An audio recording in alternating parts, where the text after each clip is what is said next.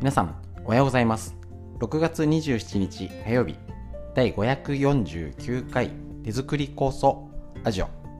本日も笑顔で今週もよろしくお願いします。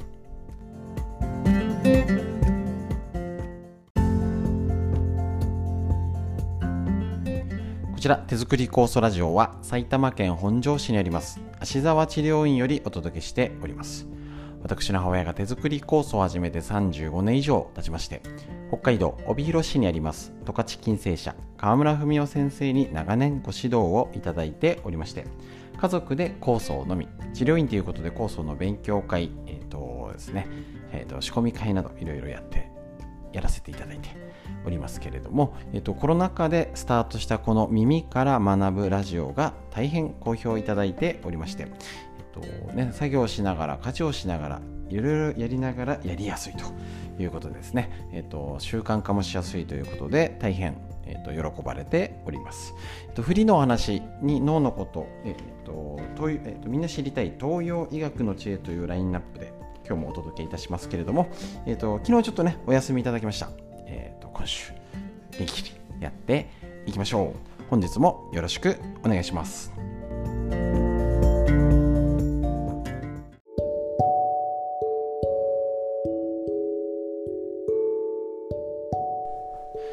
はい、ということでですね、えっと、昨日お休みいただきまして、えっと、健康を考える会ということで、十勝金星社高沢社長をお呼びしての講演会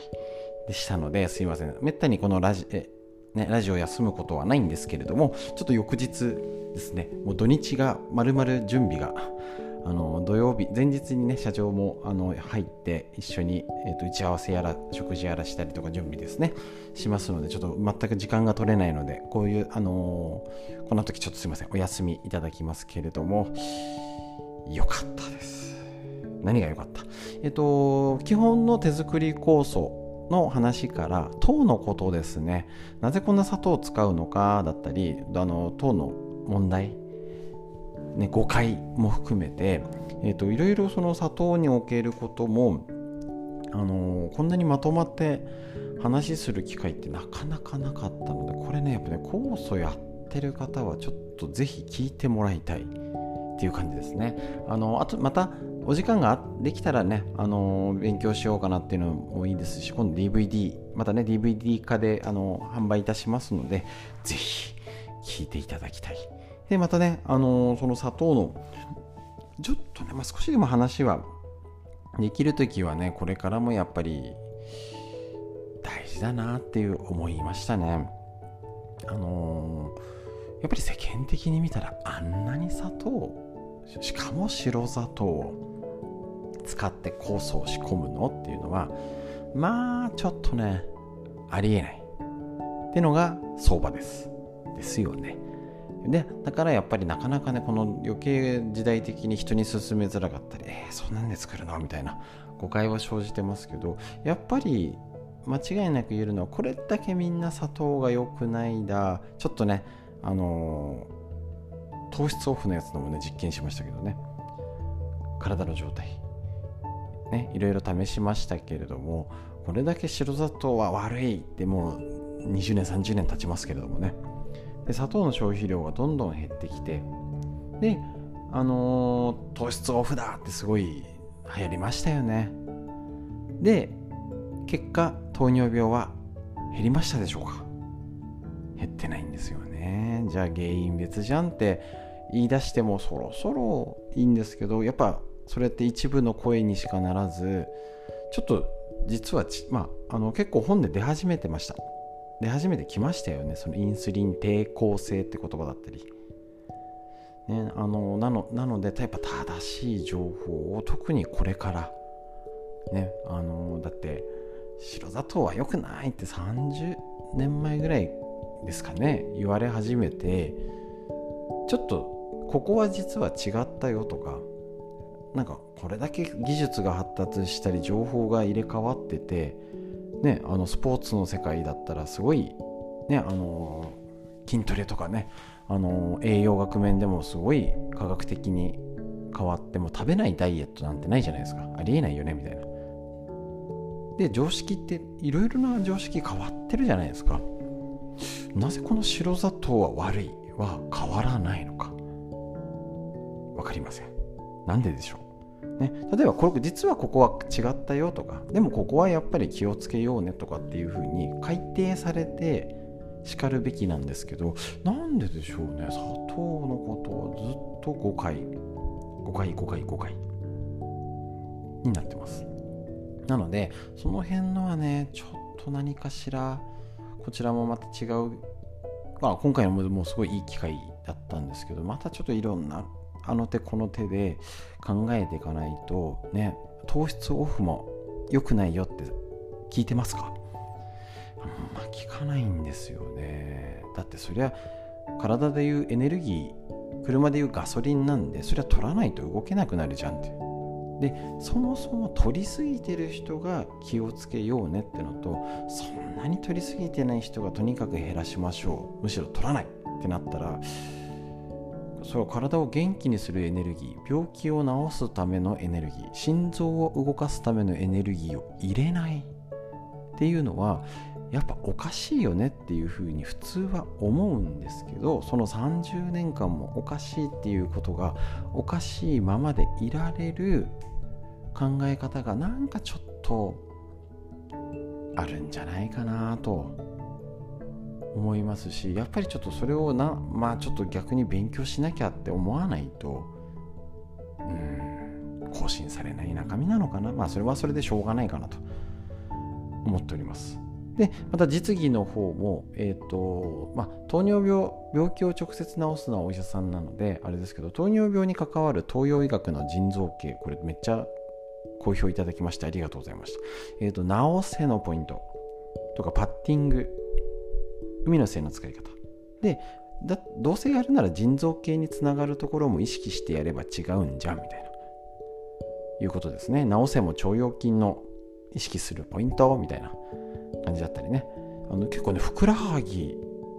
あ第二の心臓って言われてて結構ねそれはあの普通の一般的にもそこやると血糖値下がるよって言われてるとこですので適当に本屋さんはあっても大体1個ぐらいありますけどねそこにじゃあどう酵素を活用しようかっていうやり方はやっぱね大事ですし実際もうあのすごい膝が痛くて足がもうすごい実技受けて楽になりましたって嬉しい声がもうありましたのでやっぱりこれはねあの糖尿病血糖値が高い人だけじゃなくて老化老いですね。膀胱系も関わるのでおしっこ周り男性だと前立腺とかねそういうことにもつながる大事なところをやっぱ勉強するってねいいですので是非ねあのちょっと勉強なかなかねあの高卒作り以外で本庄に行きづらいとか今風も増えてるのであのぜひ家で学べるように、えーと、動画撮ってありますので、えーと必要な方はお申し込みください。ということでフリーの話以上です。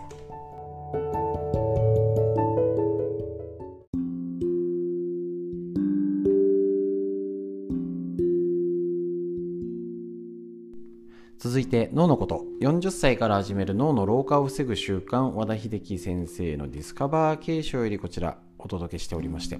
脳の若さを保つ75の習慣ということで今3章に突入。もう早いですね。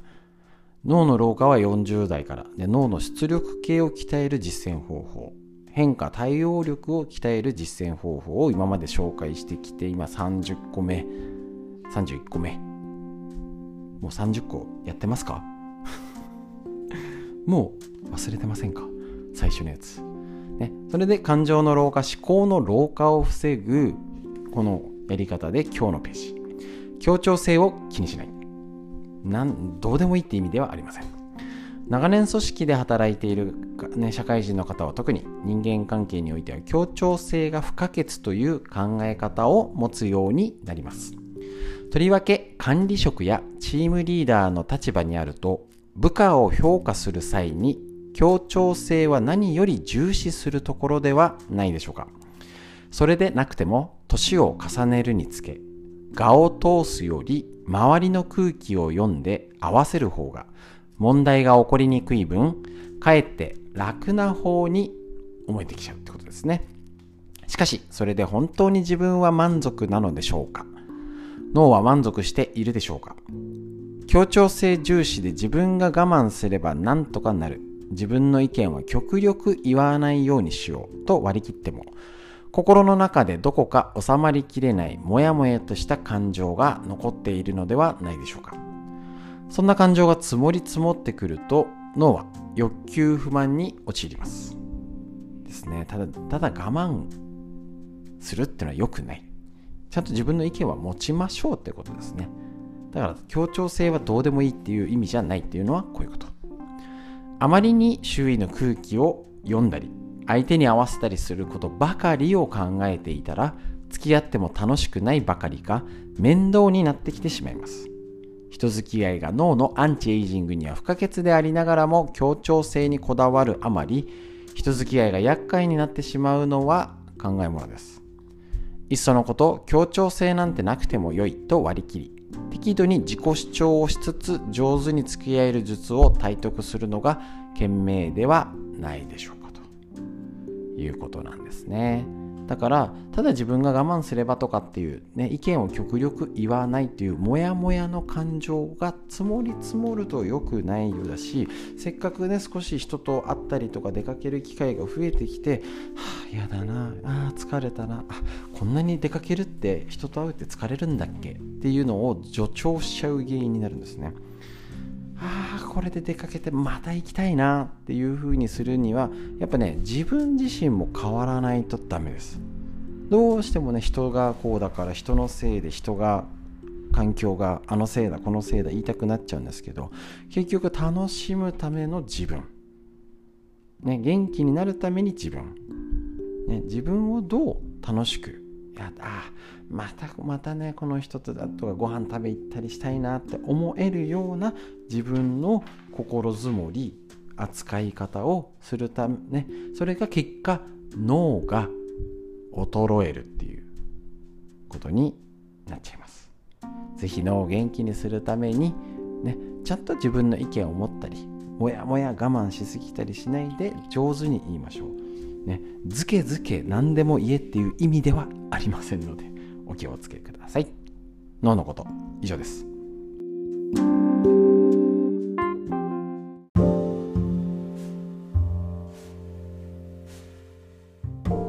続いてみんな知りたい東洋医学の知恵緑薬品漢方堂の毎日漢方。体と心をいたわる365のコツ桜井大輔先生夏目社の本より今日のページ。紹介していきましょう。土日見てなかったやつはもし本を持ってる方は見といてください。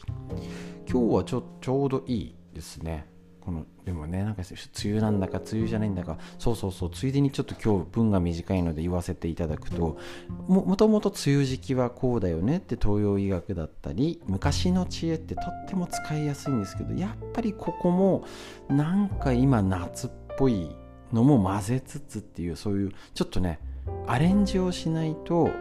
しとしとじめじめ降ってる雨じゃないじゃないですか。ってことは上手にそれも、えーと、読み取って汲み取って夏モードもプラスアルファしてっていうふうにこちらもね利用する方も賢く考えていきましょう。今日のページ溜まった質湿気は利水作用がある食材で体外へきゅうりやスイカなど薬膳で利水で利用の利に水利水作用があるとされる食材には質湿気を体から少なくする働きがあります。湿度が高くジメジメとした梅雨にはおすすめです。ですね。だからジメジメした時に最高。ただしスイカやキュウリなどのウリ類は利水作用と同時に体を冷やすものや潤いを補給する働きがあるものも多いので注意してください。冷え気味の人は火を通したり生姜など温める食材と合わせて食べたりするといいということなんですね。これ大事ですね。冷え気味の人。その他のおすすめ食材は緑豆春雨。緑豆。黒豆。小豆。インゲン豆。続きますよ。メロン。白菜。今白菜。アスパラガス。セロリ。高菜。トウモロコシ。トウモロコシのヒゲ、ハトムギなどと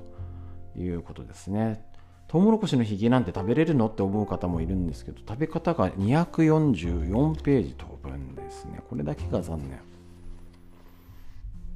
あるんですね。ヒゲね。これはヒゲトウモロコシヒゲ。なかなか食べづらいが乾燥させてから軽くいってお茶にするといい。めんどくさい場合はさっと洗ってスープに入れても OK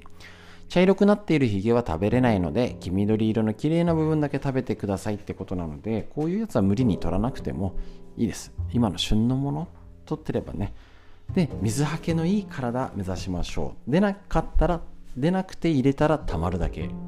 ねむくみですし。腎臓系からね胃の調子を整えて今の時期元気になっていきましょう。という医学の知恵以上です。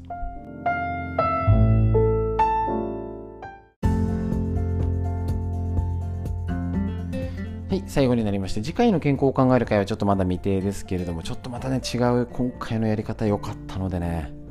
また計画してお届け、えーと、お知らせいたしますのでお待ちください。ひとまずは7月6日に教えるストレッチのライブ配信、こちらね、えっ、ー、と、リアルとライブ配信の参加、あのお申し込みお待ちしておりますので、ぜひぜひよろしくお願いします。ということで、しっかり深呼吸して終わりましょう。息吸って、